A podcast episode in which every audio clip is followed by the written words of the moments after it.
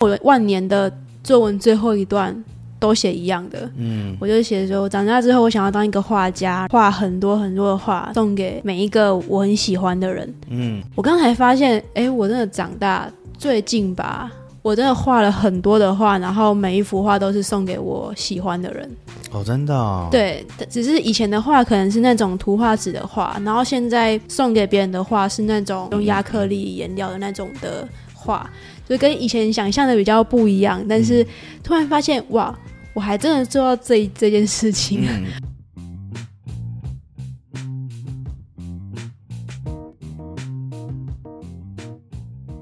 ，Hello，大家好。上一集有没有讲到？今天会跟 Johnny 有一个小小的，大家常会遇到的一个状况，然后我们来做一个聊天。这个状况是什么呢？我觉得其实从以前的年代到越到现在吧，大家其实越来越注重到自我实现这个部分。大家开始不再是说我要赚很多很多钱啊，或者是我我要呃，就是一辈子只做一个工作啊，或者是什么样子。其实我觉得时代在转变，现在大家反而更注重自身，就说我要怎么样去达成我的目标，我喜欢的生活到底是什么样子。但是很多时候，在我们觉得自己在往这个目标、这个方向前进的时候，走一走，然后自己其实就会迷失掉了。嗯，对所以今天也想说来聊聊看这一块。我觉得人生会有目标是一件非常享受的一件事哦、那一旦有目标，其实说真的，我自己本身在追逐我的目标的时候，也会有陷入挫折啊，或者是有情绪管理不佳的时候。那呃，到我现在我开始回头来看这些事情的时候，我觉得这是很正常的，因为我们是人嘛，人有人性啊。人总是有一些喜怒哀乐啊，然后或是遇到不顺利的时候开始低潮啊，我觉得那些都很正常。可是我觉得最关键是我有没有先认识我自己。我觉得深层的认识自己的内在，呃，认识自己这件事非常重要。哦，因为一旦我认识自己之后，其实有很多时候我面临到的事情跟状态。我能不能够同理，不管是同理别人、同理自己，我会不会去欣赏我自己，或是欣赏别人？OK，我觉得这件事真的非常重要，因为一定是自在的自己才能够发挥最大的潜能。哦，我觉得有很多时候我在看回头来看我过程这个阶段的话，我真的觉得认识自己是每一个人 OK 都要去面对的。其实我们很长时候看到那种年长者，他活了大半辈子，然后八十几岁，他开始在感叹他的人生的时候，其实就会听出哦，他其实对自己很了解。他说的那些好像都是很美好的回忆，即使他是一个多么糟的一件，可能像八点档的戏码。可是我觉得这个就是认识自己的关键。那我觉得追逐目标很重要，就是人一定要有目标。OK，因为我觉得那就是一种希望的感觉嘛。我之前有提过，就是有希望的感觉比第一名还要来的重要。那人就是因为没有目标、没有希望，所以他才会落入到一个循环当中。那个循环就是我也不知道我要做什么，或者他曾经有想过，因为在我幼稚园还小学的时候，我印象当中非常深刻，就是老师会问你以后要成为什么样的人这样子。我到现在其实还是有幼稚园的老师的朋友，他们也聊天过程也说，他们还是会问小朋友，诶，你以后想要成为什么样的人？什么外太空啊？哦，我要当总统啊！其实我觉得在小朋友当中，那种纯然的、很天然、很纯真的，透过不管是父母告诉他，或是同学相处啊，或者是看电视、影音，每一个人都应该是有想要成为的梦想或目标。我记得我以前写作文的时候，就是说想要成为什么样的人嘛。然后我记得我那时候好几年吧，只要写到这个，我都写说我想要当一个画家。好酷哦！我跟你讲，我小时候是要当警官呢。我我这也看，好酷、哦。嗯，我我我真的有，我要么当警官，要么当军官，就是这个部分。而且我在我念大学前哦，我其实真的有去高雄的凤山陆军官校面试，我还被取一，最后我有上哎、然后嗯就没有去。然后后来去了福大新生茶会之后，发现这里的环境我蛮喜欢的，因为 美女如云，所以后来就念福大这样子，我就拒绝了那个陆军官校，不然我那时候被取一，我还去面试，那很正式。然后，嗯，你会发，我会发现，其实我小时候那个梦想我是没有忘记的，我一直在往这个方向跟领域前进。我的话，其实我以前就是我还永远记得，因为我万年的作文最后一段都写一样的，嗯我就写说长大之后我想要当一个画家，然后画很多很多的画，然后送给每一个我很喜欢的人。嗯嗯对，嗯，就是万年的最后一段的结尾都写这样。好了，一方面是自己可能真的这样想，一另另外一方面只是呃真的很不会写作文，所以好不容易知道怎么结尾，就是永远就是 copy paste，就是一直这段这段这段，就是一直复制上去。这个是很重要。嗯，对我你刚刚这样讲，让我想到一件事，就是说，我觉得不忘初衷很重要。我刚才发现，哎、我真的长大最近吧，今今年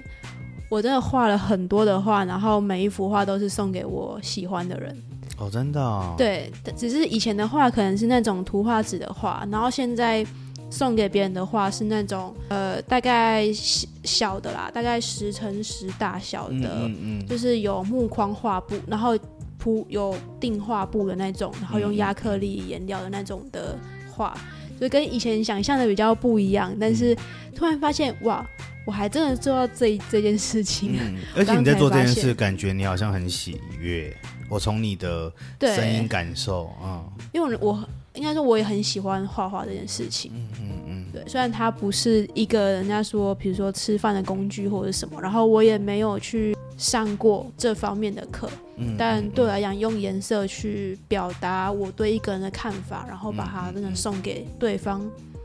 对我来讲是一件很满足的事情。嗯嗯嗯那其实我今天会聊这个话题，除了说我觉得这是一个大家共同其实难免都会面临到一个问题之外，其实它也是我本身去经历的一个一个问题。其实，在今年我的整个人生算是一个大转折吧，我会这样子去去形容。呃，这个转折呢，其实我知道我在我是在往我想要的方向去走，但是我觉得很多事情就是一种交换。嗯我选择了往我想要的方向去走。那另外一方面就是我要去承受的，就是很现实面的，就是经济上的一个一个压力。那我也要想办法去处理这个部分。但是我其实有时候会发现，当我自己状况不太好的时候，会变成我很在意说惨了，这个经济这这担子太大，压力很大很大。有时候反而会变得茫然，所以我比较好奇说，诶，那你觉得这样子的茫然，你会怎么样看？其实这个就是我刚刚讲的有没有认识自己，因为我也非常同意你刚刚讲的交换。我可能会用另外一个形容词，就是诶，我如果要有甜头，我必必须得有别的代价嘛。对，那有时候我们可能会想要同时创造双赢，那一样都还是有甜头跟代价。那我觉得有一个程度是，每当我落入到呃可能挫折或心情不好的时候，或者是比较低气压的时期，我觉得我们要先能够去想此时此刻的我怎么了，然后我在什么时候是不是也都是这样？我觉得问自己一些话，这件事情非常重要。其实那个就是跟自己对话，因为其实像现在的呃时代，其实非常的忙碌，而且非常紧凑。但我觉得跟自己对话的人越来越少了。那我是很常每天回到家一个人躺在床睡前之前，我会呃问自己一些问题，都跟自己对话，跟自己的心对话这件事，我觉得是很重要，而且会协助我们理清很多事，也会不断的透过这样的方式去成长。那为什么要透过这样的方式呢？因为对我来说，我有一个很大的收获，就是一旦我的心比较安定的时候，或者是它比较稳定，我不容易受到我情绪的影响。那另外一个层面是，其实我有发现，在过往我有一些